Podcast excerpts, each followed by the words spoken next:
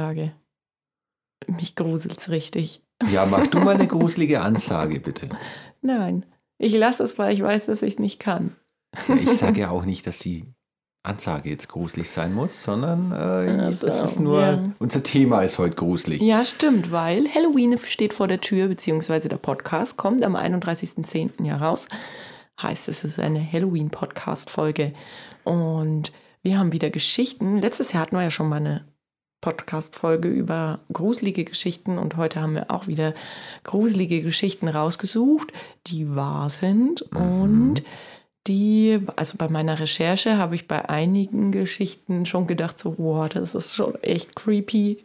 Ja, also ähm, ich muss auch sagen, da ist mir auch einmal so eiskalt den Rücken runtergelaufen. Aber selbst bei den Geschichten, die ich so gefunden habe, weil klar, man gibt als erstes Suchwort ein wahre Horror-Stories oder wahre Horrorgeschichten. Und man trifft trotzdem dann auf irgendwelche Geschichten, wo du halt sicher sein kannst, dass die nicht wahr sind. Aber selbst da denkst du dir so, wow, gruselig. Echt, welche, Gesch- auf welche Geschichte bist du getroffen? gibt's Nicht, dass ich die jetzt dann vorlese Nee. oder erzähle. Naja, das, war, das sind einfach nur so kurze Abschnitte. Ähm, zum Beispiel die Story von der Puppe Mary. Hast du die? Nein. Nee. Also die Puppe Mary, ne? Also eine Familie zieht um Ja.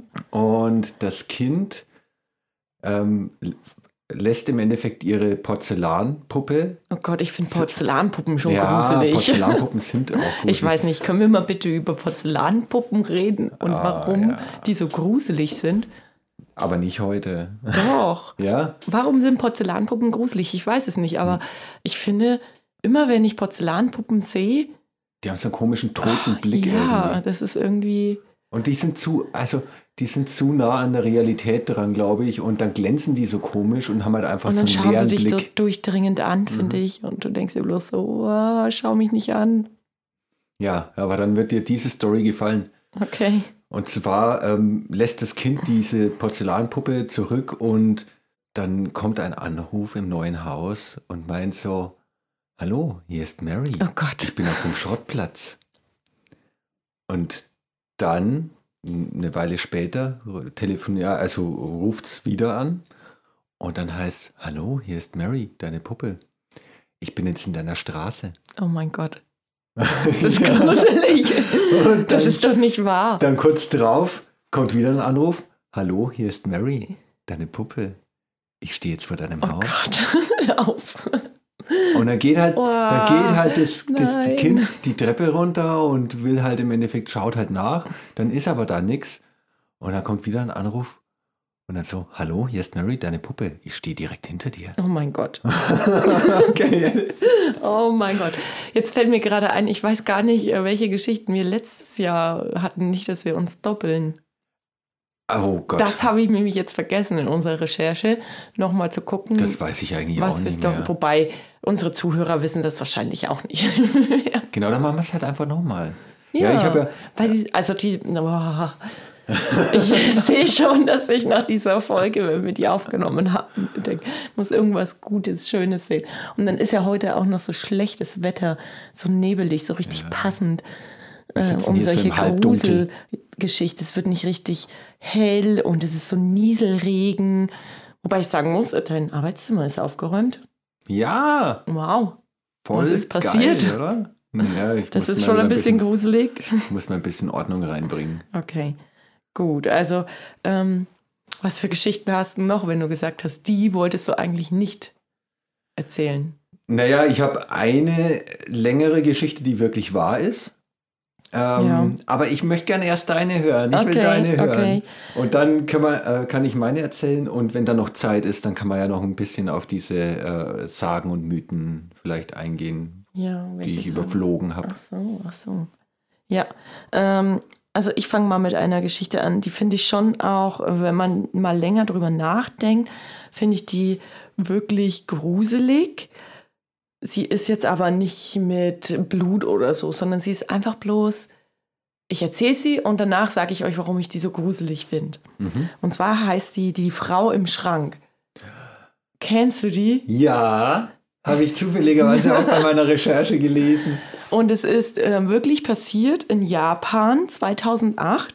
Da hat sich ein Japaner vom Fech Pech verfolgt gefühlt. Und zwar hat er das Gefühl, dass aus dem Kühlschrank Essen fehlt und dass ihm daraus was gestohlen wird.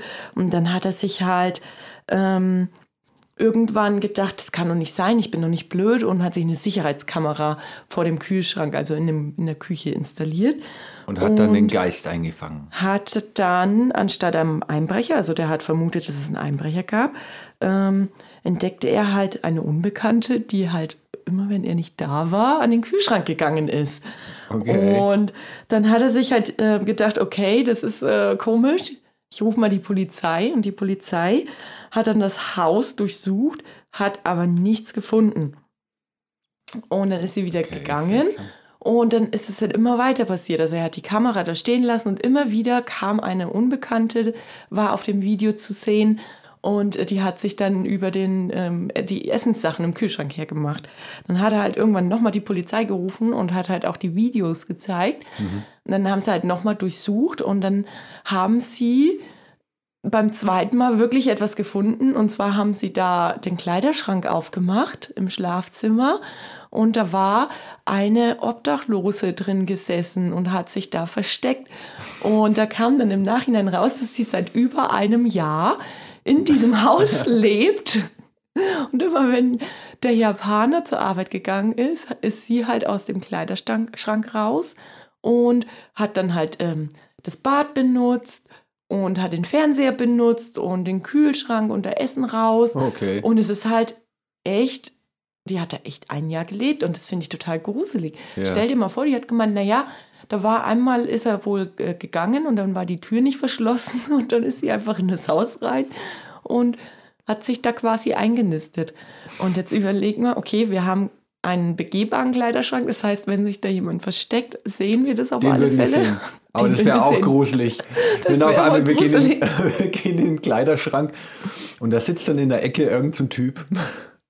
Also das, das fand ich wirklich sehr ähm, gruselig in der Hinsicht, dass, dass diese Frau ja ein Jahr lang unentdeckt Unbemerkt dort gelebt hat und ja eigentlich ähm, in dem Kleiderschrank alles mitbekommen hat, was, was er auch gemacht hat ja. im Schlafzimmer. Das ist ja schon ein sehr Aber hat er sich nie umgezogen? Hat er keine Klamotten angehabt oder sowas? Also, weil. Keine Ahnung, er hat sie halt nicht entdeckt im Kleiderschrank. Okay, ich weiß nicht, wie der, es stand jetzt nicht, wie der Kleiderschrank aussah, aber jeder Kleiderschrank, wenn es ein großer war, dann gab es da bestimmt eine Ecke, wo man sich verstecken konnte. Aber das ist doch, also manchmal, wenn man dann so äh, in in seinem Haus, in seiner Wohnung äh, ist und dann hört man irgendwelche Geräusche, die man sich nicht erklären kann, dann da denkt man sich auch manchmal so, hm, das war jetzt aber schon seltsam. Klar, wir haben Katzen zu Hause zum Beispiel und ich hatte das auch vor kurzem erst, da hat dann irgendwas geklappert, das hat sich so angehört, als wäre was runtergefallen. Dann bin ich nach oben gegangen, wo ich das Geräusch vermutet hatte. Mhm. Da war aber nichts. Mhm. Und die Katzen waren gar nicht im Haus. Und das fand ja. ich dann auch ein bisschen seltsam. Vielleicht ja, haben wir doch auf einem alten Keltenfriedhof gebaut oder so. Ja, auf jeden Fall auch leicht spooky. Ja, schon ein bisschen. So zum Einstieg dachte ich mir, ist mhm. das ganz nett. Ja, dann äh, mache ich jetzt mal meine Geschichte. Die finde ich auch derb. Äh, und die meisten müssten die Geschichte auch kennen. Und das ist äh, wirklich passiert und jeder weiß das. Und zwar ist das der Exorzismus der Emily Rose. Mm, ja. Und ähm, das ist ja im Endeffekt ein Kinofilm, den vielleicht auch manche Leute angeschaut haben. Wir haben den noch gar nicht gesehen. Nee, ich mag ich kann solche Filme nicht schauen. Mhm. Auf jeden Fall ähm, basiert diese Geschichte auf dem Leben der Anna Elisabeth Michel. Das ist eben eine Deutsche, die wurde 1952 in Leib Leibelfing in Bayern geboren und wurde sehr streng katholisch und äh, mit viel Kirche und immer Beten erzogen. Und sie war auch sehr fromm und hat sich da auch im Endeffekt in der Kirchengemeinde war sie halt bekannt dafür oder bekannt dafür, die war halt einfach ein frommes Mädchen, wie man so gerne sagt. Mit 16 fing es dann an, dass sie äh, epileptische Anfälle hatte. später kam dann noch eine Lungenentzündung dazu und eine Tuberkulose. Und deswegen musste sie dann irgendwann als Kind dann auch zur Kur und äh, war da für längere Zeit weg und musste dann deswegen auch die Klasse wiederholen. Also das heißt, ihre ganzen Freunde waren dann in einer anderen Klasse und erschwerend kam noch mit dazu, dass die Eltern ihr quasi mitten in der Pubertät verboten haben, dass Freundinnen sie besuchen, dass sie einen Freund hat. Ähm, ja, auf jeden Fall ist sie dadurch immer mehr vereinsamt. 1973 hat sie dann angefangen für ihr Abitur zu lernen. Und jeder weiß, wie das ist mit Abitur. Man, äh, oder ja, nicht jeder macht Abitur, aber jeder weiß, wie das ist mit, äh, mit Abschlussprüfung. Mit Lernen auch. Man hat einfach den ja. Stress und so weiter. Und da fing es an, dass sie zum ersten Mal Klopfen aus ihrem Schrank gehört hat und auch Stimmen wahrgenommen hat, die von den Wänden kommen. Und äh, sie hat das als Stimmen aus der Hölle mhm. im Endeffekt wahrgenommen. War aber da anscheinend noch nicht so schlimm. Kurz darauf hat sie zum Studieren angefangen in Würzburg und ähm, hat wegen ihren anhaltenden Depressionen dann die Nervenklinik aufgesucht und dort haben sie sie genau durchgecheckt und da haben sie dann festgestellt, dass die junge Dame eine Schädigung am Hirn hat, was die Ursache für ihre Epilepsie, Epilepsie sein könnte. Nach und nach in dieser Zeit während des Studiums distanziert sie sich immer mehr von der Religion und hat, zeigt sogar noch äh, Abneigung gegenüber religiöser Gegenstände, wie zum Beispiel Kruzifixe und so weiter. Das fand die Familie natürlich sehr seltsam und irgendwie sind sie dann in der Familie übereingekommen, dass das nicht normal ist, sondern ähm, dass da die Macht des Bösen dahinter stecken muss. Weil sie ja auch die Stimmen hört, oder? Die Eltern wissen das ja. Ähm, ich gehe davon aus, dass die Eltern das wussten. Die haben, glaube ich, ganz gut miteinander geredet, so wie man das jetzt ähm, aus den Recherchen herausnimmt. 1975 haben sie sich dann an den Herrn Pfarrer Ernst Alt gewandt und der hat den ersten Exorzismus durch, äh, durchgeführt. Was ist denn eigentlich ein Exorzismus? Beim Exorzismus äh, soll durch anhaltendes Beten im Endeffekt das Böse ausgetrieben werden. Mhm. Also das ist jetzt, die werden nicht körperlich, sondern äh, die benutzen halt Weihwasser und zeigen mal das Kruzifix und beten viel okay. und denken, dass sie dann so äh, dadurch die, die Geister vertreiben. Genau, jetzt habe ich meine Zeile verloren. ich dachte, du erzählst die Geschichte aus dem Kopf. Ja, ganz genau. 1975 war der erste Exorzismus durch den Herrn Pfarrer Ernst Alt. Und dabei zerreißt sie den Rosenkranz. Sie geht zurück ins Elternhaus und bricht ihr Studium ab. Und auch aufs Anraten des Pfarrers lehnt sie die Nervenklinik ab. Und daraufhin holt sich der Ernst Alt dann nochmal Hilfe von einem anderen Pfarrer. Und es werden dann 76 Exorzismusrituale durchgeführt. Also okay. das muss man sich mal vorstellen. Ähm, innerhalb kürzester Zeit 76 Exorzismusrituale. Und dabei fängt sie an, dann mit verzerrten Stimmen zu sprechen. Sie schreit und schlägt um sich. Ähm, sie isst nichts. Sie trinkt ihren eigenen Urin. Und die Pfarrer sind sich dann einig, ähm, dass sie gewisse Persönlichkeiten in ihr entdeckt haben, von mhm. der sie besessen ist. Und zwar wären das Luzifer, Kain, Judas, Nero und Hitler. Aha. Hitler ist ja mhm. nett. Okay. Also zwischendrin. Ja, aber also geht das überhaupt in Deutschland, dass man das. Also kann man sich dann nicht. Das sollte doch aufliegen. Das ist ja eigentlich Folter was da gemacht wurde, oder? Naja, wobei. Bloß, dass man es halt Exorzismus nennt. Es kommt, es kommt immer drauf an. Ähm, da kommen wir später dann nochmal dazu. Okay. Auf jeden Fall versucht sie sich dann auch teilweise selbst zu reinigen. Also sie hat ab und zu mal auch klare Momente. und versucht sich selbst, selbst zu reinigen durch stundenlanges Knien, durch Kopf auf den Boden schlagen, bis sie auch wirklich dann blutig sind und äh, hunderte von Kniebeugen am Tag. Und daraufhin fesseln die Eltern sie ans Bett und letzten Endes stirbt sie mit 23 Jahren und mit nur 31 Kilogramm an hm. Unterernährung und einer schweren Lungenentzündung. Okay. Das, ähm, Die Frau tut mir einfach bloß unendlich leid. Ja, also das ist schon ziemlich krass.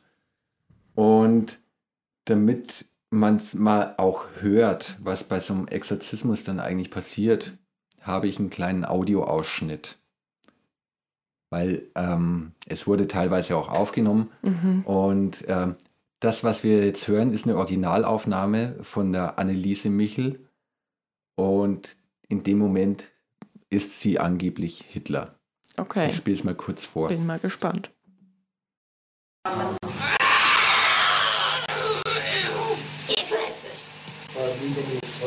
Nein, ihr Klötze! Und ihr Klötze! Oh, und ja, will auch nicht. Oh, ich gehe auch nicht. Oh. Sind wir schon drei. Krass, okay, oder? wo habe ich da. Hast du Hitler gehört? Nee. Also ich kann da überhaupt nicht viel erkennen, was sie ja. überhaupt sagt.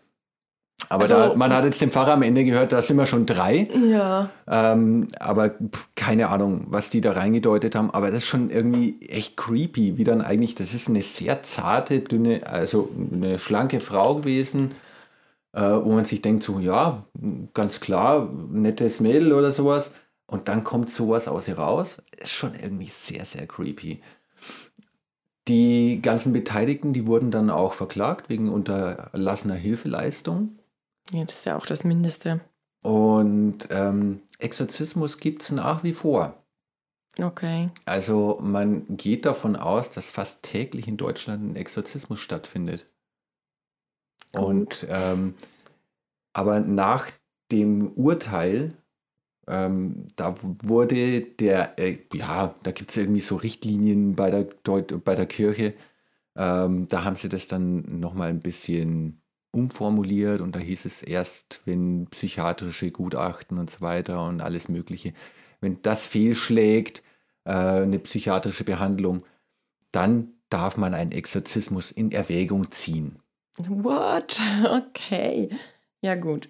Also man kann davon ausgehen, äh, dass vielleicht auch in unserer unmittelbaren Nähe Exorzismen durchgeführt werden, ohne dass wir es mitbekommen gutes Beispiel ist zum Beispiel, äh, wir wohnen ja im Altmühltal, da gibt es äh, das Bistum Eichstätt und der Walter Mixer, der Bischof da, der hatte schon einen Exorzismus offiziell genehmigt. Aha. Aber man, also ist wahrscheinlich datenschutzmäßig, weiß man jetzt nicht wo und. Ich denke mal, dass es ziemlich. Erfolgreich in Anführungsstrichen ja, war. Ich denke mal, dass es ziemlich, ähm, ja, geheim gehalten wird. Okay. Weil die Kirche macht sich da wahrscheinlich auch nicht sonderlich beliebt. Aber ähm, ich glaube, grundsätzlich ist es wahrscheinlich nie verboten, weil eben Exorzismus ist ja, wie gesagt, nur beten. Man wird ja nicht handgreiflich an und für sich. Aber wenn es dann in Richtung ähm, ja, unterlassene Hilfeleistung geht, es ist mittlerweile von der Kirche auch vorgeschrieben, dass das unter ärztlicher Betreuung gemacht werden muss. Okay. Ja, wenigstens etwas. Was hast du denn jetzt noch für uns? Ja, äh, ja, irgendwie ist diese Geschichte total verstörend jetzt für mich gewesen. Sorry. Aber vielleicht müssen wir doch mal den Film anschauen. Mhm. Aber da müsste, glaube ich, äh, schönes Wetter sein und am besten auch nicht abends und danach wahrscheinlich irgendwas Lustiges. Danach schauen wir Friends, danach, danach geht's uns, dann geht es uns immer besser. Apropos Friends, der Martin, der möchte gerne eine Friends-Folge mit uns machen weiß nicht, ob er dir das schon gesagt hat. Ja, das will er doch schon seit Anbeginn des Podcasts. Vielleicht müssen wir ihn mal dazuschalten, weil ich glaube, in den nächsten Wochen ist es mit Besuchen nicht so. Ja. Aber gut, kommen wir zum nächsten, zur nächsten wahren Geschichte. Und zwar das störende Bein heißt diese Geschichte. Und das kommt gar nicht mal so selten vor. Ich habe jetzt ein Beispiel aus dem Jahr 1992 und da gab es einen George Boyer. und der wollte seit seiner Kindheit einbeinig sein. Ähm, Okay. Man muss da als Hintergrund äh, sagen, es gibt ähm, eine Störung, eine Körperintegritäts-Identitätsstörung. So, Okay. BIID abgekürzt. Also ich werde das jetzt auch bloß noch abkürzen, weil das echt ein schwieriges Wort ist. Mhm. Und die äh, Leute, die- an BIID erkranken, ähm, sind der Meinung, dass zum Beispiel es ihnen besser gehen würde, wenn sie zum Beispiel einen Arm weniger haben oder nichts mehr sehen, nichts mehr hören. Und das ist wirklich auch eine Erkrankung, wo ähm, die Leute dann äh, wirklich sich auch so stark selbst verletzen, dass sie dann irgendwann nichts mehr sehen oder sich den Arm abhacken. Und Okay. ähm, beim George Boyer war das halt so, dass er gesagt hat, ähm, seit seiner Kindheit, er möchte, ähm, also er fühlt sich als Einbeiniger und das eine Bein, das ist quasi Ballast. Er wurde dann halt immer wieder ähm, therapiert und ähm, im Endeffekt, um die Geschichte abzukürzen, hat er es dann, ich weiß gar nicht, wie alt er da war, schlussendlich war es so, dass er ähm, sein Bein abgeschnürt hat und dann damit tagelang rumgelaufen ist, damit dieses Bein quasi langsam abstirbt. Okay. Das ist dann ähm, quasi, hat es jemand rausbekommen, er ist ins Krankenhaus gekommen und das Bein und die Gefäße waren jedoch ähm, so stark schon beschädigt, dass man es wirklich amputieren musste. okay. Also er hat es quasi geschafft. Und was ich ähm, so krass finde, ist, ähm, dass, dass er gesagt hat, ich bereue nur, dass es nicht früher geschehen ist. Also der war wirklich glücklich damit. Hart. Und was er noch bereut, ist, dass er sein Handy im Garten liegen lassen hat. Also der hat quasi ähm, sein äh, Bein abgeschnürt und hat dann wirklich das Handy in den Garten gepackt, damit auch ähm, er keinen Notruf und nichts durchführen kann. Mhm. Und die Nachbarin hat ihn dann aber ähm, irgendwann gefunden, wie er quasi da ähm, lag, weil er sich nicht mehr rühren konnte, weil das natürlich auch mit Schmerzen einhergeht, so Okay. ein Bein abschnüren. Und die hat den Notruf gewählt. Aber es war trotzdem zu spät für das Bein. Hart. Also Aber das erinnert mich voll an diese Grey's Anatomy-Folge, wo sich der eine in der Notaufnahme mit der Kettensäge das Ja. Bein abschneidet. Stimmt, bei Grey's Anatomy. Leute, schaut euch Grey's raus. Anatomy an. Das ist Ja, wirklich, bin ich voll angefixt. Ja, also das, das ist wirklich ähm, eine, ernsthaft, eine ernsthafte Erkrankung und diese Leute, ähm, da gibt es auch Personen, die sagen, ähm, sie, sie wollen nichts mehr sehen und sich dann auch wirklich die Augen ausstechen. Ja, aber ist das bei denen dann so, dass sie danach dann wirklich glücklicher sind? Ja. Also für die ist es dann wirklich so, dass ähm, ein Ballast abfällt oder so. Okay, krass. Also oftmals ist es auch so, dass diese Personen dann zum Beispiel ähm, schon im Rollstuhl sind Mhm. um diese Behinderung nachzuspielen. Und sich Wahnsinn, damit das, besser das kann man fühlen. gar nicht nachvollziehen. Nee, irgendwie, eigentlich gar diesen nicht, ne? Wunsch. Ja. Krass. Aber fand ich ganz interessant. Und irgendwie erinnert mich das immer, es gibt ja verschiedene Horrorfilme oder Gruselfilme, Mhm. die man dann zu Halloween anschaut. Und dass das dann halt wirklich auch Leute machen. Oder dann Mhm. ähm, siehst du auch mal in Filmen, dass die ähm, sich das Bein abhacken, weil es so weh tut oder so. Ja. Hm. Ich habe das nur in einem Horrorfilm gesehen, dass er sich den Arm abtrennt, weil der besessen war. Okay. Der Ja. Arm war besessen, oder was? Der Arm war, war besessen. Okay, Das ist ein Klassiker. gut. Wenn du das sagst.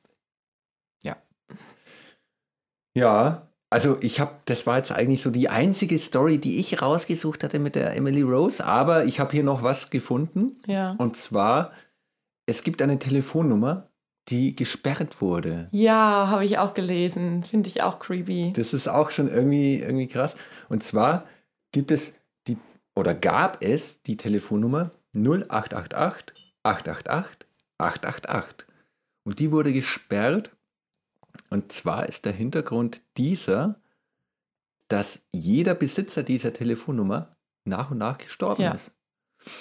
Und Die sind dann immer relativ zeitnah gestorben. Ja, ne? genau. Also der erste, der's, äh, der diese Telefonnummer hatte, das war der CEO äh, des Mobiltelefonunternehmens Mobitel. Und der starb kurz drauf an Krebs mit 48. Und danach hat es ein bulgarischer Mafia-Boss äh, gehabt. Na, die leben aber auch unsicher, ne? Und, Die Mafia-Bosse. und der wurde dann nach zwei Jahren von einem Auftragskiller weggeschafft. Ja.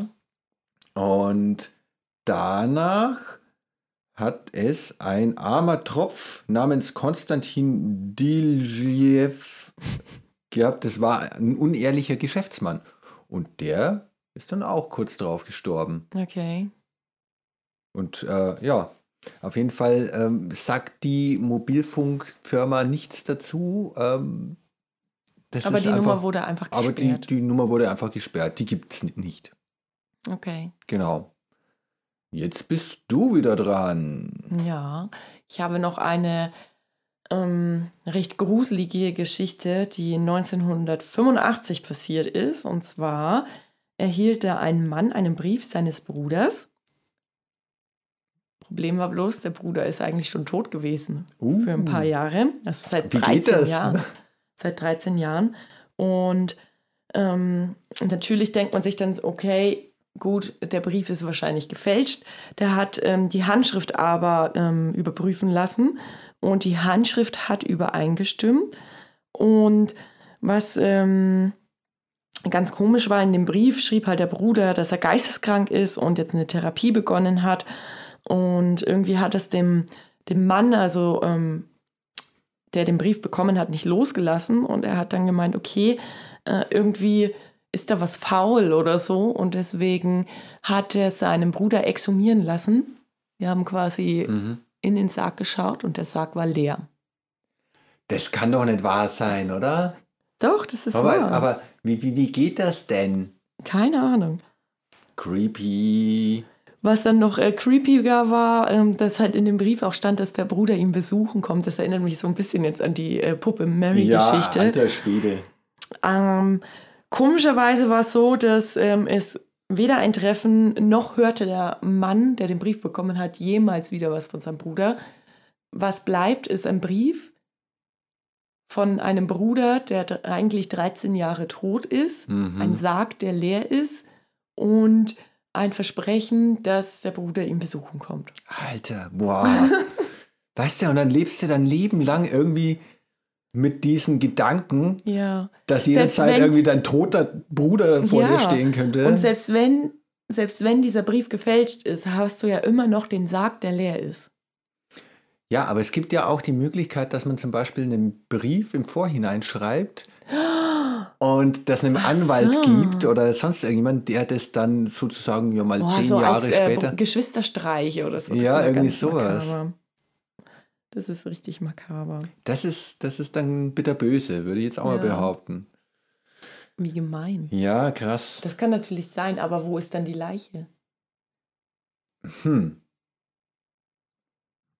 Das weiß ich auch nicht. Vielleicht musste der Anwalt die dann auch noch ausgraben. Oder wir hatten doch mal die Verschwörungstheorie-Folge. Da gibt es doch diese Insel, diese. Ja, genau. Vielleicht ist der ja auf so einer Insel gewesen. Vielleicht ist er gar nicht gestorben, sondern war Ja. einfach nur reich und ist auf die Insel. Ja. Tada! Story gelöst. Ja. Und der wollte vielleicht den Bruder wirklich besuchen, aber er darf ja nicht von der Insel. Ja. Stimmt. Doof. ne? Okay. Ja, was hast denn du noch für eine Geschichte? Diese Geschichte trägt den Namen Ein Schädel bringt den Krieg. Mhm. Und zwar 1941 Temür ibn Taragai Balas oder auch bekannt als Timur. Die haben aber heute auch komische Namen, oder? Das war der Begründer der Dynastie der Timuriden. Mhm. Und der wollte eigentlich, äh, naja, das, das, das, das mongolische Reich wieder aufbauen und wieder richtig groß herausbringen. Und er war da ziemlich grausam und äh, hat irgendwie umeinander gemetzelt wie ein Wahnsinniger. Und irgendwann, nach einem mehrtägigen Alkoholexzess, starb er dann in der Nähe des heutigen Kasachstan. Dann gab es irgendwann mal 1941 sowjetische Archäologen, die dann umeinander gegraben haben und sich da ziemlich sicher waren, dass sie dann eben auf das Skelett von demjenigen getroffen sind. Und die ähm, Einwohner oder die, ja, die Leute, die da so lebten, die haben dann so gemeint, so, ey, pff, lasst das mal lieber da begraben, weil ähm, ist kein gutes Zeichen, wenn ihr das ausgrabt, dann wird es Krieg geben. Und so war es dann auch, weil am Tag darauf, am 22. Juni 1941, überfielen die Nazis unter dem Decknamen Unternehmen Barbarossa die Sowjetunion. Mhm. Zufälle gibt's, hä? Hm. Aber ich gehe mal davon aus, dass das wirklich nur ein Zufall war. Oder es waren, stimmen die Daten vielleicht einfach nicht hundertprozentig und es wurde dann durch äh, Weitergabe, mündliche Weitergabe dann irgendwie so hin verzerrt. Ja. Kann ich mir gut vorstellen. Ja. Ja, das ist halt ähm, das Problem, dass man das dann nicht so verfolgen kann.